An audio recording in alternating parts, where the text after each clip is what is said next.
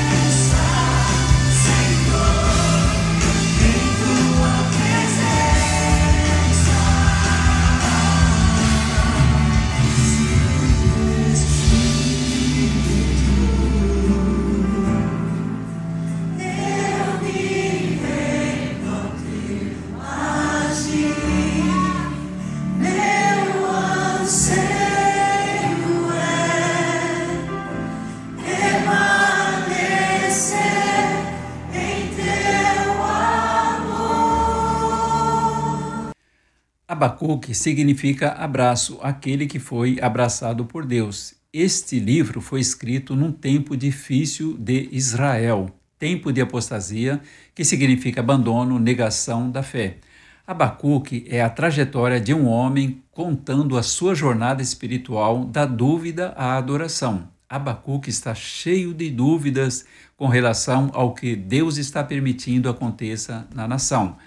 Nos versículos 17 e 18, todavia, ele diz: Eu certamente não entendo o que está acontecendo, mas eu vou adorar a Deus de qualquer maneira. Independente do que está ao nosso redor, circunstâncias ou qualquer tipo de problemas, temos motivos para adorar a Deus. Vou lhes dar três motivos. Primeiro motivo: Deus é imutável, por isso adoramos a Ele. Imutável vem do latim, que significa não pode ser mudado, não se consegue mudar, sem possibilidade de mudança, que é permanente. As circunstâncias mudam, Deus nunca muda. Malaquias 3,6 diz o seguinte: De fato, eu, o Senhor, não mudo, por isso, vocês, descendentes de Jacó, não foram destruídos. Em Hebreus 13:8 lemos: Jesus Cristo é o mesmo ontem, hoje e para sempre. Você pode não ser capaz de se alegrar em seu momento, mas pode se alegrar em Deus, porque ele não desvia o seu olhar de você.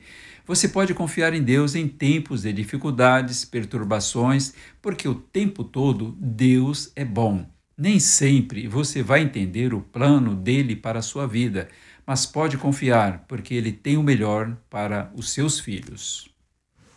Segundo motivo, adoramos a Deus porque Ele é o Salvador, Ele nos deu Jesus para ser o Salvador da humanidade. Sofreu, morreu, ressuscitou, foi recebido em glória no céu, conforme lemos no Salmo 24. No livro de João 1, no capítulo 1, versículo 1, lemos: No princípio era o Verbo, e o Verbo estava com Deus. No versículo 11, lemos: Todos quantos o receberam, deu-lhes o poder de serem feitos filhos de Deus, aos que creem no seu nome. No versículo 14, diz o seguinte: O Verbo se fez carne e habitou entre nós. No livro de João, ainda no capítulo 8, no versículo 32, lemos o seguinte: Conhecereis a verdade e a verdade vos libertará. Em João 14, versículo 6, lemos: Eu sou o caminho e a verdade e a vida. Ninguém vem ao Pai senão por mim. Em 1 Timóteo 2,5, porque há um só Deus e um só mediador entre Deus e os homens, Jesus Cristo, homem, o qual se deu a si mesmo Salvação significa libertação e resgate. Em Hebreus 7,25 diz que você está guardado nas mãos poderosas do Supremo Deus. Terceiro motivo: adoramos a Deus que é forte e poderoso. O Salmo 27, versículo 1, lemos: O Senhor é a minha luz e salvação. De que terei temor? O Senhor é o meu refúgio. De que terei medo? Em Isaías 40, nos versículos 29 a 31, lemos: Ele fortalece o cansado e dá vigor ao que está sem forças. Até os jovens se cansam e ficam exaustos, e os moços tropeçam e caem. Mas aqueles que esperam no Senhor renovam as suas forças, voam como águias, correm e não ficam exaustos, andam e não se cansam. Em Filipenses 4:13 lemos o seguinte: tudo posso naquele que me fortalece. Portanto, quando você estiver incapacitado, não puder andar no vale da sombra da morte, confie em Deus. O Salmo 46, versículo 1, ainda nos incentiva da seguinte maneira: Deus é o nosso refúgio e fortaleza, socorro bem presente na angústia. Abacuque diz que Deus nos capacita para superarmos as situações deste mundo. Em outras palavras, Deus transforma e salva porque Ele é imutável, salvador, forte e poderoso. Que Deus te abençoe. Querido Deus, estou aqui para pedir a tua ajuda divina para essa pessoa que está me ouvindo nesse momento. Vivemos dias difíceis onde muitos estão com preocupações, medo, ansiedade, falta de perspectivas com relação ao futuro. mas a nossa confiança temos depositada em Ti, que é o nosso Criador e Senhor da nossa vida. A Tua palavra diz que uns confiam em carros, outros em cavalos, mas nós faremos menção do nome do Senhor nosso Deus. O Senhor é quem esquadrinha o nosso coração, prova a mente e, portanto, sabe tudo o que acontece conosco. Oro para que o Senhor conheça o coração dessa pessoa. Do homem pertence os planos do coração, mas do Senhor vem a resposta da língua.